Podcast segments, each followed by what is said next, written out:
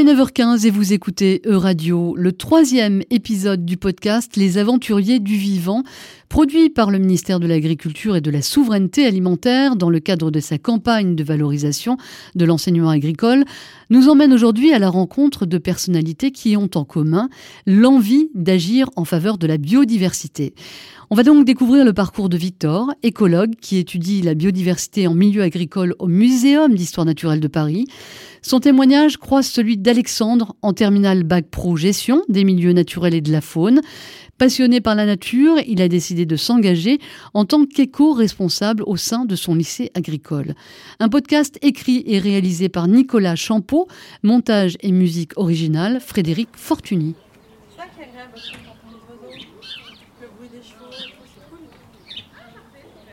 Le simple fait d'observer, et typiquement la diversité de coléoptères, franchement, quand on, ouvre un filet comme ça et qu'on voit sortir toutes ces bestioles avec des, carapaces complètement dorées ou avec des, qu'on se rend compte de la diversité de tout ce monde-là, il y a quelque chose d'assez merveilleux. Et simplement le fait de les observer, je pense qu'il y a, une sensibilisation et même juste une, sensation de faire partie de tout ça ou de, de, se rappeler que tout ce monde est vivant et que, et que l'entendre vibrer au printemps, ça fait quand même du bien et ça fait plaisir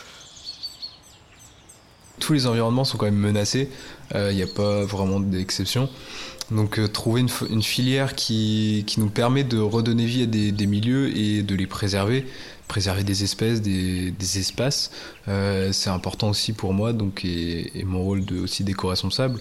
Et nous en groupe d'élèves, on sait à peu près déjà faire des choses et on apprend aux autres aussi à mener des projets, à les monter, à les faire financer, à les réaliser et à les faire durer dans le temps la connaissance elle-même nous permet de, mesurer, d'évaluer des impacts et donc de, tirer des alarmes sur certaines pratiques et qu'on a vraiment une chute énorme hein, de la quantité d'insectes qu'on peut, trouver, hein, plus de 70% euh, qui sont à peu près mesurés. Le, la fameuse voiture qu'on prenait pour faire 500 bornes et, qui était couverte d'insectes et qui n'est plus, euh, qui, est, aujourd'hui assez propre.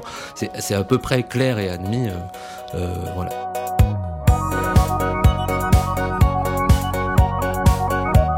Les aventuriers du vivant. Les aventuriers du vivant.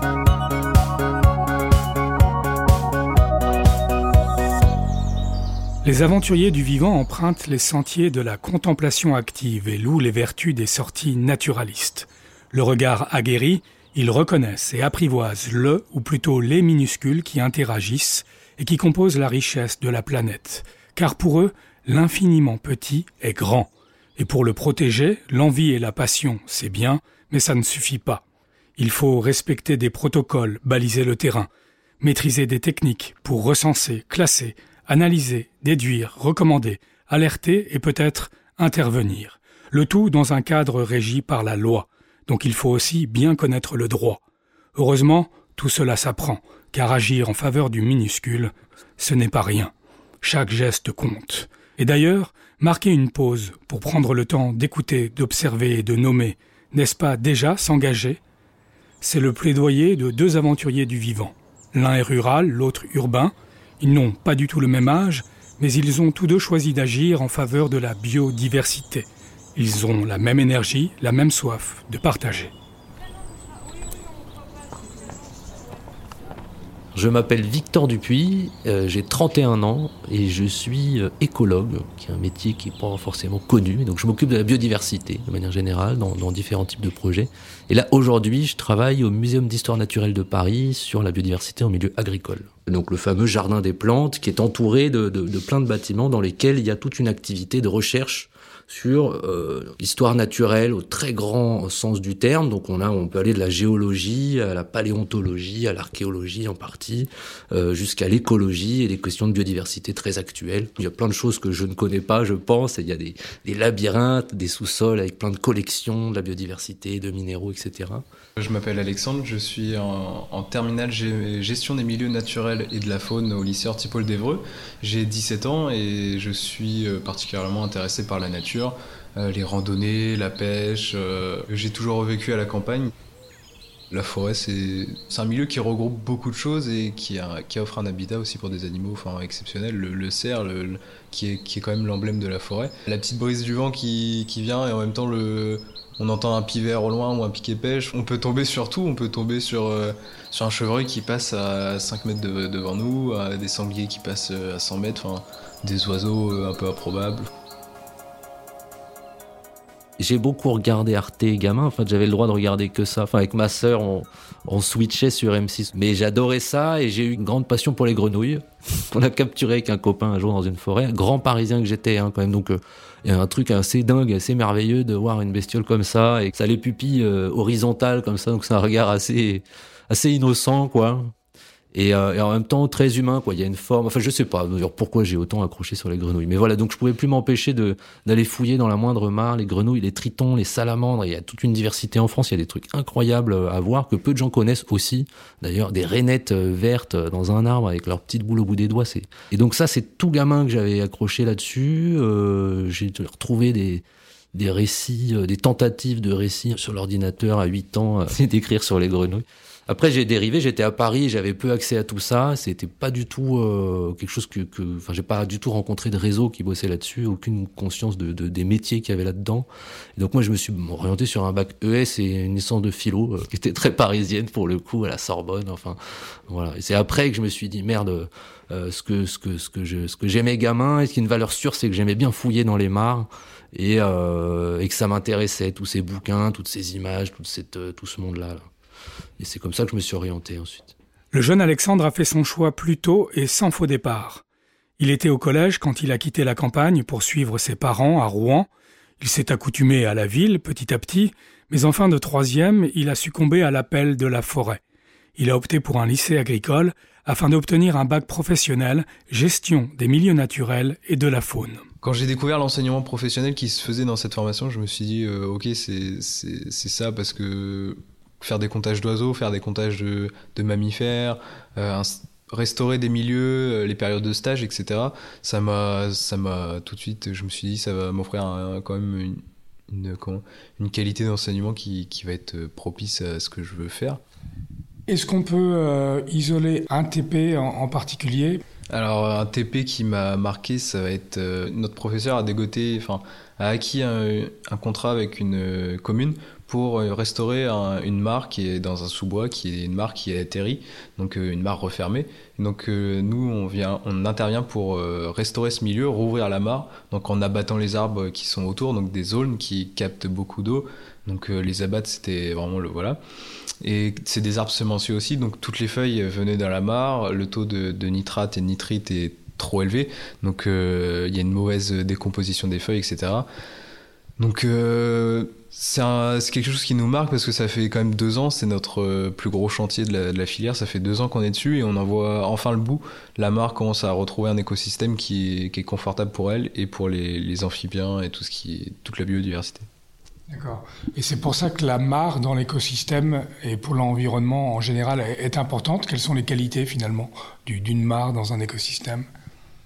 Une mare dans un écosystème, c'est un point de, repos, enfin de aussi de nourriture pour certains animaux, des, biches, des, des, des chevreuils qui viennent euh, aussi euh, boire, enfin se reposer. Et aussi au bord d'une mare il fait toujours plus frais, surtout dans un sous-bois, donc c'est un lieu de repos, mais on y trouve un gros écosystème, les amphibiens, il y en a plus beaucoup dans des mares naturelles, et retrouver des amphibiens dans une mare, enfin c'est c'est toujours euh, plaisant, donc la mare c'est vraiment quelque chose qui est très important, si on n'a plus de mare, on risque de bah, la population d'amphibiens, de, tritons va va diminuer, va et risque de disparaître. Donc c'est un, lieu qui est, important qu'il faut préserver.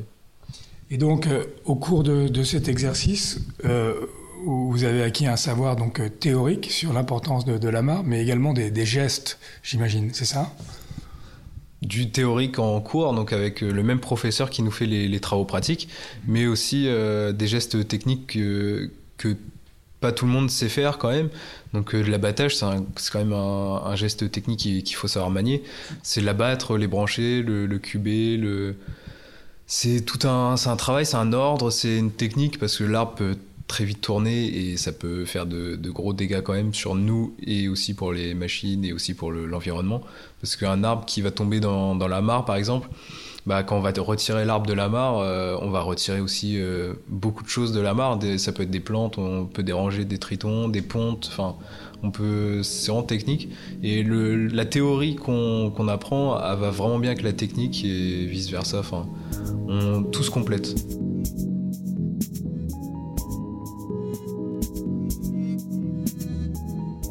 J'ai arrêté mes études de philo, qui étaient, euh, qui étaient formidables, mais qui, voilà, qui, je pense que, concrètement, j'avais pas envie de faire ça toute ma vie. Et je suis allé dans un, je crois que c'est un CIDJ, il me semble, le, nom, enfin, c'est centre de documentation, là, euh, et je suis tombé sur une conseillère, euh, je lui ai demandé, voilà, qu'est-ce qu'il y a comme métier dans l'environnement, qui sont intéressants. Donc, je suis tombé sur un catalogue, je suis tombé sur donc un BTS GPN, gestion et protection de la nature, avec un, programme euh, magnifique, euh, donc euh, des, cours d'expertise naturaliste, de génie écologique, d'animation nature, de concertation territoriale, donc des aspects, bah, c'était vraiment attrayant quoi. et donc voilà, ça, ça a été très très clair quand j'ai vu ça. Après, il y a l'aspect BTS.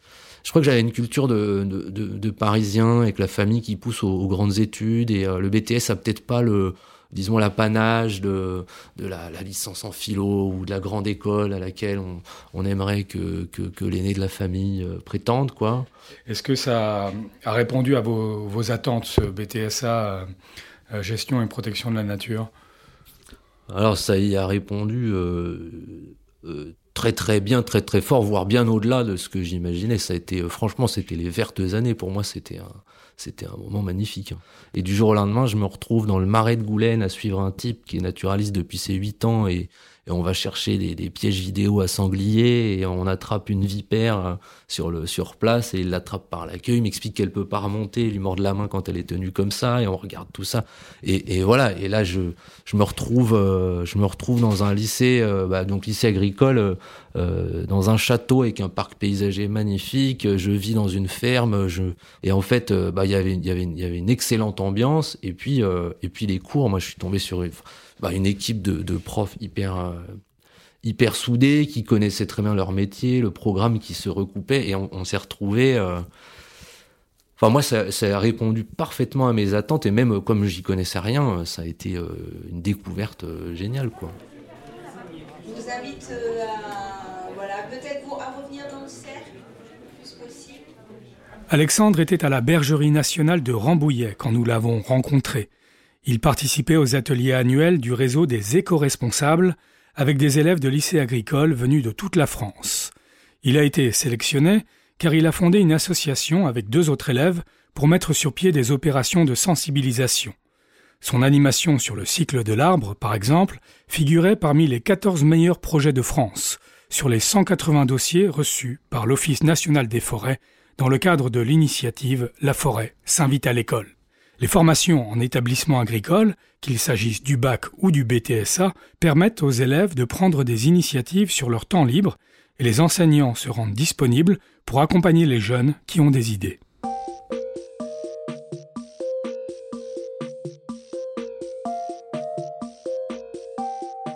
C'est une dynamique, c'est avant tout des, jeunes qui sont, qui sont très motivés. On est, on est très motivés, très dynamiques. On, sait ce, qu'on l'on veut et on sait ce qui, ce qu'on veut faire. Donc euh, après, ça passe de, création d'animation. Euh, on fait des, hôtels insectes, des nichoirs à oiseaux, euh, une mare, une zone de biodiversité, enfin des semis avec des plantes naturelles de Normandie, donc de la marque végétale locale. Et c'est des projets, des appels à projets, des, des, visites de, sites aussi, des regroupements comme, euh, comme on fait là, mais c'est avant tout une dynamique qui est, qui est bien ancrée, je pense, dans, dans l'enseignement agricole. Nous, on a une philosophie, on se dit que si on veut que, que ça marche, qu'on croit en nous, faut qu'on fasse les choses nous-mêmes. Donc euh, sur la création de l'association, on a tout fait nous-mêmes, la rédaction des, statuts, euh, le règlement intérieur, le, les commandes, enfin on fait vraiment tout nous-mêmes et on fait vérifier après par nos professeurs quand même, mais avant tout on fait tout nous-mêmes. On se défie nous-mêmes et on défie, on, on défie aussi euh, peut-être un peu notre lycée pour prouver qu'on peut faire des choses et qu'on veut faire des choses. Mais on s'attendait pas forcément à retrouver ça en enseignement agricole ou dans l'enseignement tout court, mais en le trouvant, on y prend très vite goût et on, est, vite attiré par cette envie de, mieux faire et de toujours faire, plus et mieux. Alors en BTSA, il y a, y a notamment un projet tutoré qui, est quelque chose d'assez important, qui prend une grande place, qui peut prendre un an, qu'on fait en, groupe. Et donc là, euh, on avait tous des missions, que ce soit de la gestion ou de l'animation d'espaces naturels, donc avec une expertise d'un site, et puis euh, de faire une proposition de gestion qui va améliorer euh, la prise en compte de la biodiversité sur ce site. Nous, on l'a fait sur l'établissement lui-même, donc sur le lycée, de, enfin le, lycée agricole dans lequel j'étais, sur le parc paysager, avec une partie intéressante qui était un diagnostic euh, socio-économique un petit peu euh, aussi. Donc on a on a on a montré qu'il y avait une sorte de cloisonnement entre les filières là de, de viticulture, œnologie et de BTS gestion protection de la nature par exemple, qui faisait qu'on n'avait pas tellement d'interaction et d'échanges, en tout cas au niveau scolaire, et qu'on se rencontrait pas et on parlait pas de biodiversité en milieu agricole par exemple. En tout cas, euh, on n'était pas amené à ça ce projet tutoré nous a permis de faire un, un, tout un rapport où on montrait ces choses-là qu'on a présenté à l'établissement avec une grande, un grand tour du parc en parlant de tout ça, qui était une manière de réveiller aussi plein de sujets qui ont été très intéressants et qui a donné lieu à euh, la mise en place de euh, d'observatoires justement euh, de la biodiversité sur les parcelles de l'établissement en tant qu'initiative étudiante. Donc ça, c'est nous qui avons à la suite de ça mis en place ce truc-là. Mais on a, on a réussi à impliquer les professeurs pour qu'ils pour qu'ils intègrent ça en partie dans leur programme et donc qui recommencent à se causer sur des aspects pédagogiques en fait là-dessus.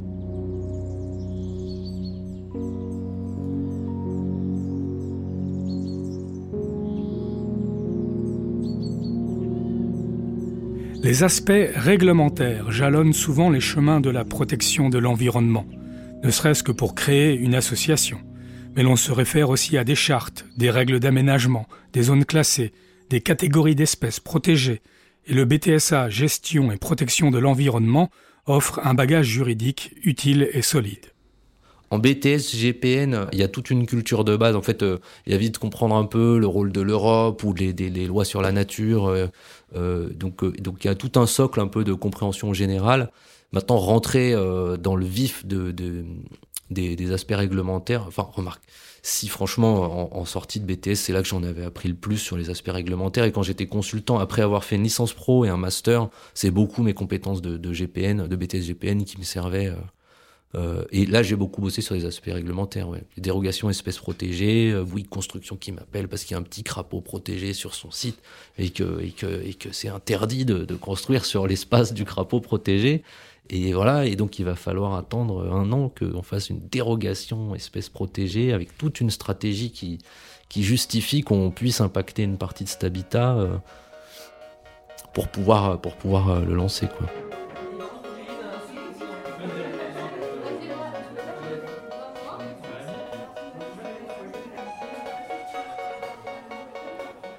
Alors, euh, est-ce que vous pouvez euh, brièvement nous expliquer les, études que vous avez euh, décidé de mener suite à ce BTS Parce que c'est intéressant de savoir que c'est possible de continuer. Et aussi, c'est intéressant pour les auditeurs de, comprendre, dans, le cadre de ces études assez longues que vous avez faites, la part, finalement, en termes de, de bagages que vous a donné ce BTS agricole. Alors le parcours que j'ai que j'ai fait en, en, BTS GPN, il y a une suite très logique et évidente qui, qui, qui se fait dans beaucoup de cas, c'est d'aller en licence professionnelle. C'est assez intéressant parce que le BTS GPN pose un socle euh, commun, on va dire, et qui est vraiment pour moi le, le, le, bagage technique de base, et puis une connaissance ou une vision du jeu d'acteurs avec lequel on va on va bosser l'ONF, l'Office national des forêts, qui gère les forêts, l'ONCFS de la chasse et la faune sauvage, l'ONEMA, enfin bref, tout ça qui est regroupé aujourd'hui dans l'OFF. Enfin, il y a, y a plein de choses, c'est plein d'acronymes et c'est plein d'acteurs euh, évidents. Le réseau associatif aussi, la LPO, et puis toutes ces, toute cette nébuleuse d'associations euh, euh, locales. Qui sont tous des employeurs euh, potentiels au passage qui sont aussi tous des employeurs potentiels et, euh, et, et en BTS euh, des maîtres de stage potentiels, parce que c'est la première chose qu'on commence à rechercher. Donc nous, on avait des profs qui avaient, qui avaient, qui avaient tout un, agenda et qui nous faisaient rencontrer tout ce monde-là un petit à petit, mais euh, mais, mais ça, c'est une base et qu'en qu'en fait, dans le monde académique et en licence, euh, on rencontre beaucoup moins. C'est beaucoup plus mené par des chercheurs qui ont, ont, du coup tout un bagage assez, assez génial aussi sur les aspects du coup plus, plus théoriques, fondamentaux, euh, académiques, et qui peuvent faire du lien avec, euh, avec le monde de l'environnement, on va dire, euh, technique et, et, et, pratique et professionnel. Mais, euh, mais en BTS GPN, on baigne là-dedans, quoi. Et donc on sort de là avec cette vision de l'environnement aussi bien euh, euh, culturelle et, et, professionnelle que, que, que, technique, et puis une expérience, une expertise assez claire parce qu'on a fait du terrain, clairement. Donc, à la suite d'un BTS GPN, licence professionnelle. Là, il y a plein d'orientations possibles. Donc, c'est intéressant. Il y a ce socle de base et ensuite, on, colore un peu ce socle avec une orientation. Moi, j'ai orienté ça sur l'agriculture. C'est ça qui m'intéressait beaucoup. Donc là, il y a les milieux agricoles, les milieux aquatiques. On peut se spécialiser sur les rivières.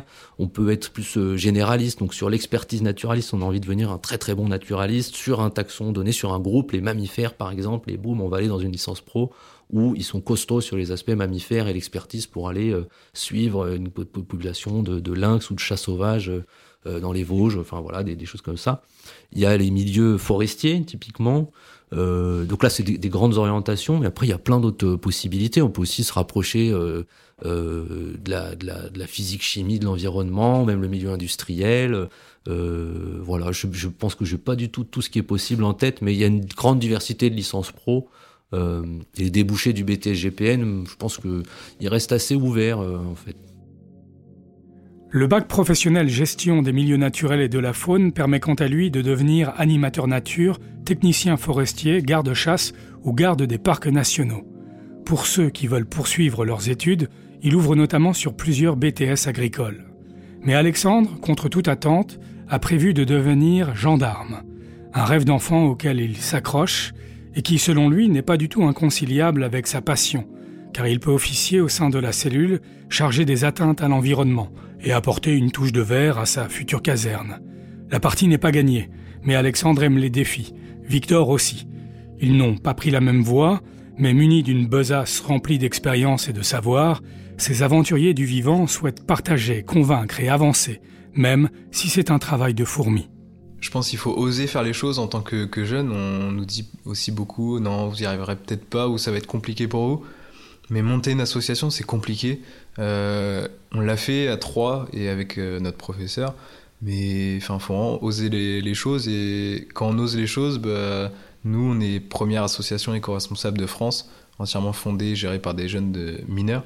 Donc, euh, faut vraiment oser faire les choses et surtout dans l'enseignement agricole, on a beaucoup d'opportunités euh, de visites, de, de techniques. Enfin, on peut vraiment faire beaucoup de choses avec beaucoup d'aide. Et donc, euh, faut, faut, foncer, faut oser. Donc, nous, notre mot principal, c'est oser le, faire. C'est un vrai grand sujet parce que là, euh, là, on parle pas mal de naturalisme, par exemple, le fait d'identifier la, faune et la flore, de savoir donner un nom à, tout ça. Mais le fait que qu'il y ait une culture commune et un intérêt, euh, un minimum d'intérêt commun pour ça, ou en tout cas que ça soit quelque chose de plutôt euh, revendicable de s'intéresser à ça. Ça fait une excellente base, et je, pense qu'aujourd'hui, il, manque tellement euh, une sorte de culture générale initiale, même, un moineau, on a du mal à dire que c'est un moineau, t'es sûr. Enfin, distinguer trois espèces d'arbres, trois essences d'arbres, c'est quelque chose de, qui devient vite compliqué. Quoi. Euh, euh, pourtant, un platane, un chêne et un, et un, voilà, un pin, un sapin, c'est différent. Mais il y a une telle inexistence de culture initiale que, euh, que c'est compliqué. Il n'y a, y a, plus cette espèce de culture commune, je pense, ou, ou un espèce de quelque chose qui nous relie, ou une sorte de, centre d'intérêt pour ça. Mais je pense que c'est des choses qui, ouais, qui, qui, prennent du sens quand, quand le collectif fait quelque chose.